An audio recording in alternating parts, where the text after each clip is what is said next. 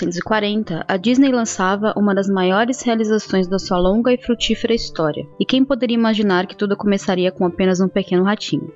Eu sou a Júlia Gavilã, e esse é o Mais Que Um Filme. Anos depois do estrondoso sucesso da introdução de Mickey Mouse em Steamboat Willie em 1928, o personagem perdeu popularidade e se tornou uma preocupação para o estúdio. No início da década de 1930, a Disney precisava da renda dos curtas animados e das vendas dos produtos do Mickey. Em 1934, o estúdio introduziu um novo personagem chamado Pato Donald, mas o resultado não foi próximo do que eles estavam esperando na época. Os irmãos Walt e Roy Disney decidiram que o principal personagem do estúdio deveria voltar aos holofotes, especialmente porque eles estavam gastando rios de dinheiro com Branca de Neve e os Sete Anões, uma produção que custou 1,5 milhão de dólares, três vezes mais do que o custo inicial. A solução encontrada foi fazer o curta-metragem O Aprendiz de Feiticeiro, uma adaptação do poema sinfônico do compositor francês Paul Dukas. Entretanto, esses eram outros tempos e a Disney não tinha um grande conglomerado de mídia para apresentar o Mickey antes do lançamento da animação. Então, o Walt Disney decidiu que o curta animado seria sem diálogos e com música clássica, exatamente como Silly Symphony, uma série animada de 75 curtas-metragens musicais feitos pelo estúdio de 1929 a 1939. Diferente do tom cômico pastelão dos curtas animados, ele queria que existisse harmonia entre música e animação.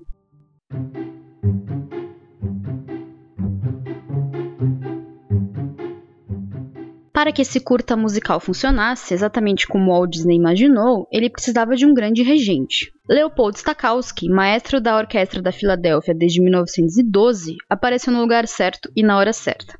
Pelo menos é o que dizem. Dizem que o Walt Disney conheceu Stokowski por acidente em um restaurante e compartilhou o que ele planejava fazer com curta. Essa história é vista quase como uma lenda pela Disney. Stokowski era uma espécie de excêntrico por fazer orquestrações editadas de peças clássicas e experimentos com iluminação nas apresentações. Curiosamente, ele também não usava uma batuta, o bastão que maestros usam para reger orquestras e bandas. Esses experimentos musicais visuais nem sempre tinham a aprovação do público, ou até mesmo da crítica, mas era essa abordagem inventiva que o Walt Disney procurava. Os dois chegaram em acordo e decidiram trabalhar juntos, e a melhor parte para a Disney, Stokowski falou que faria o trabalho de graça.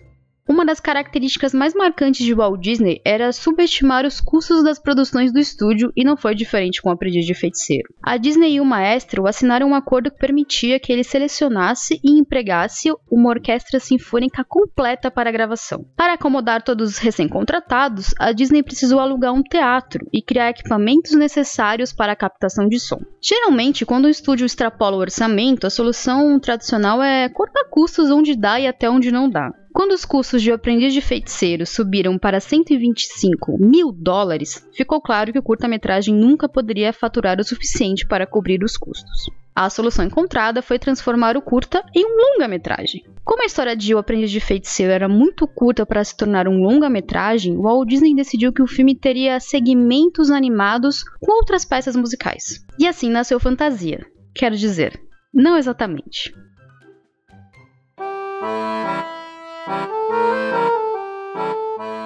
Inicialmente, o longa-metragem ganhou o título de The Concert Factory e o contrato com Stokowski foi estendido, já que o maestro já tinha regido o segmento de O Aprendiz de Feiticeiro meses antes. Nas primeiras reuniões, o estúdio e o maestro concluíram que o filme deveria ter um mestre de cerimônias que apresentasse cada segmento. Na época, o compositor e crítico musical Dance Taylor fazia comentários no intervalo das transmissões da rádio da Filarmônica de Nova York, e era o nome perfeito para o papel. Chamado às pressas para a função devido ao acúmulo de trabalho de Walt Disney com Pinóquio, Bambi e o desenvolvimento de um novo estúdio em Burbank, sede da Walt Disney Studios até hoje, Taylor chegou um dia depois da primeira de uma série de reuniões para selecionar as peças musicais para o filme.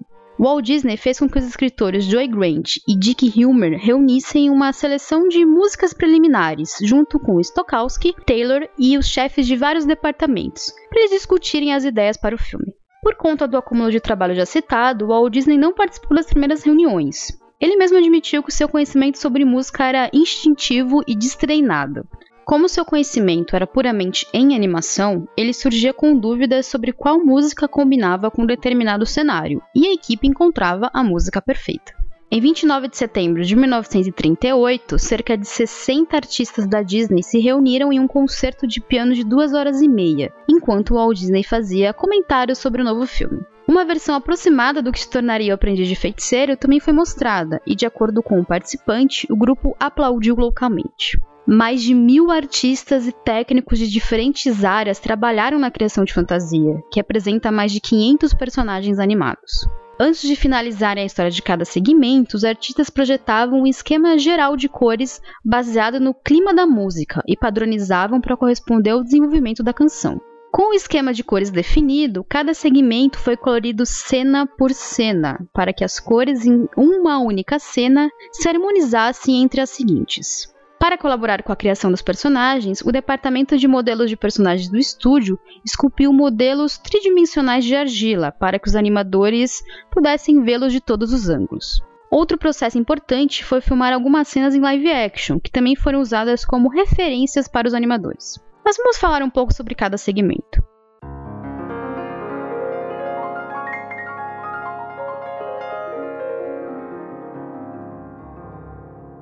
Depois de assistir a Color Box de Len Lee em 1935, Walt Disney estava interessado em produzir animação abstrata pela primeira vez, e a chance veio em Toccata e Fuga em Ré menor. O próprio Walt Disney explicou que o processo de trabalho nesse segmento foi feito ao longo dos anos, mas o estúdio nunca teve a chance de experimentar. No final de 1938, a Disney contratou Oskar Fischinger, um artista alemão que havia produzido vários filmes abstratos de animação e alguns deles incluíam música clássica. Fischinger foi contratado para trabalhar com o animador de efeitos especiais Si Young, mas depois que três storyboards foram rejeitados pelo estúdio, o artista alemão teve problemas para trabalhar em grupo. No fim, ele desistiu dos créditos do segmento porque os designers criados por ele foram completamente alterados. Mesmo que Toccata e Fuga em Ré menor não fosse tão abstrato como o artista queria, o segmento apresentou alguns efeitos de luz e brilho inovadores em animação. Já no segmento Suíte Quebra-Nozes, o estúdio trocou a tradicional história envolvendo brinquedos por uma nova interpretação que simbolizava a mudança das estações. A Disney filmou dançarinas profissionais com saias de balé que tinham formatos de flores para a sequência da Dança das Flautas. Junto com as sequências subaquáticas de Pinóquio, as belíssimas sequências dos peixinhos dourados multicoloridos dançando na água causaram tantos transtornos para os animadores que todos concordaram em nunca mais tentar nenhuma sequência subaquática novamente. As despesas envolvendo as duas sequências também foram cruciais para a Disney evitar cenas subaquáticas por muitos e muitos anos, só retornando para a água com a história de uma tal de Ariel. Filmagens em live action também foram usadas em Aprendiz de Feiticeiro, incluindo uma cena em que um atleta universitário foi convidado a correr e pular em barris, em um palco de som do estúdio, que foi usado como referência para a sequência em que Mickey atravessa a água. O design animador americano Fred Moore recebeu a tarefa de tornar o Mickey mais encantador para o público, redesenhando o personagem e adicionando pupilas para dar mais expressão, além de dar mais volume para o corpo dele. Esse novo visual do personagem se tornou o principal por décadas, até que os profissionais de marketing da Disney notaram que o público estava comprando produtos que tinham o Mickey original. A partir daí, o personagem foi redesenhado para parecer mais com o Mickey da década de 1930. Hoje em dia, você encontra produtos de todos os Mickeys que a Disney já fez, além de Oswald, o coelho sortudo, a primeira versão do Mickey. Curiosamente, Moore também foi responsável por redesenhar o pica-pau, mas ainda deixando um pouco da sua clássica expressão de loucura do personagem. Por conta de fantasia, a peça baseada em O Aprendiz de Feiticeiro se tornou a mais executada de Ducas e a mais conhecida fora dos concertos clássicos. Em Sagração da Primavera, o segmento é como uma explicação científica da evolução da vida na Terra, desde os primeiros seres microscópicos aos gigantes dinossauros. Em um dos primeiros conceitos criados para animação, a ideia era estender a história à era dos mamíferos e dos primeiros homens chegando à descoberta do fogo. Porém, John Hubley, o diretor de arte do segmento, explicou mais tarde que a Disney decidiu restringir a história para evitar controvérsia com os criacionistas. Mesmo que a história original tenha sido barrada, o estúdio pediu orientação de diversos cientistas para fazer a animação.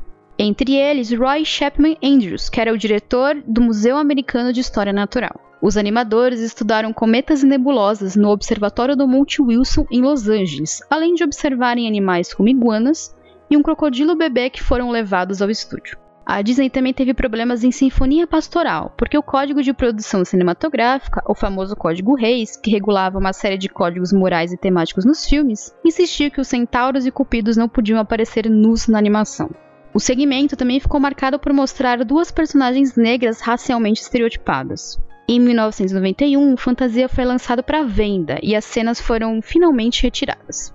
Já Dança das Horas apresenta uma sátira do balé clássico com animais como elefantes, jacarés, hipopótamos e avestruzes, que representam as horas do dia. O animador John Hench foi escolhido para trabalhar nesse segmento, mas ele ficou relutante por saber muito pouco sobre balé. A Disney solucionou esse problema dando ao artista ingressos para o Balé Russo de Monte Carlo, com acesso aos bastidores. Nem preciso dizer que ele aceitou o trabalho. Os dois últimos segmentos, Uma Noite no Monte Calvo e Ave Maria, acabam sendo complementos um do outro.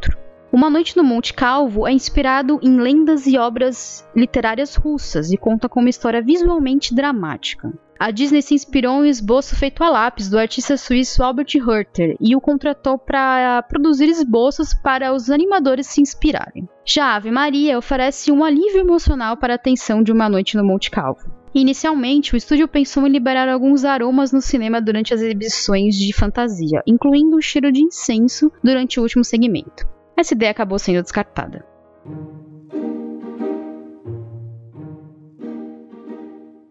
Mesmo que nem todas as escolhas sensoriais tenham sido levadas adiante, a Disney sabia que precisava do equipamento certo para criar na sala de cinema a ilusão de que uma orquestra sinfônica realmente estava tocando. Para isso, os irmãos Disney entraram em contato com a empresa de eletrônicos RCA para a criação do equipamento necessário. A colaboração entre as duas empresas levou ao desenvolvimento do Fantasound, um sistema de som estereofônico pioneiro que é muito próximo do que ouvimos no cinema hoje. Fantasia foi o primeiro filme comercial lançado em estéreo, que exigia um sistema multicanal nada prático para a época, mas totalmente imersivo que empregava dois projetores funcionando ao mesmo tempo. Quase um quinto do orçamento do filme foi gasto só nas técnicas de gravação de áudio que estavam sendo construídas do zero. Mas mesmo com todo o desejo de Walt Disney e sua enorme equipe, Fantasia não foi um sucesso comercial, apesar de ter sido muito aclamado pela crítica na época. Parte dessa falta de lucro está no corte de distribuição para o mercado europeu na Segunda Guerra Mundial. Cerca de 45% da renda do estúdio era da região. As despesas com equipamento de som necessário também não eram baratas, e com as demandas de material durante a guerra, a grande maioria dos equipamentos foram desmontados e entregues aos esforços de guerra dos Estados Unidos.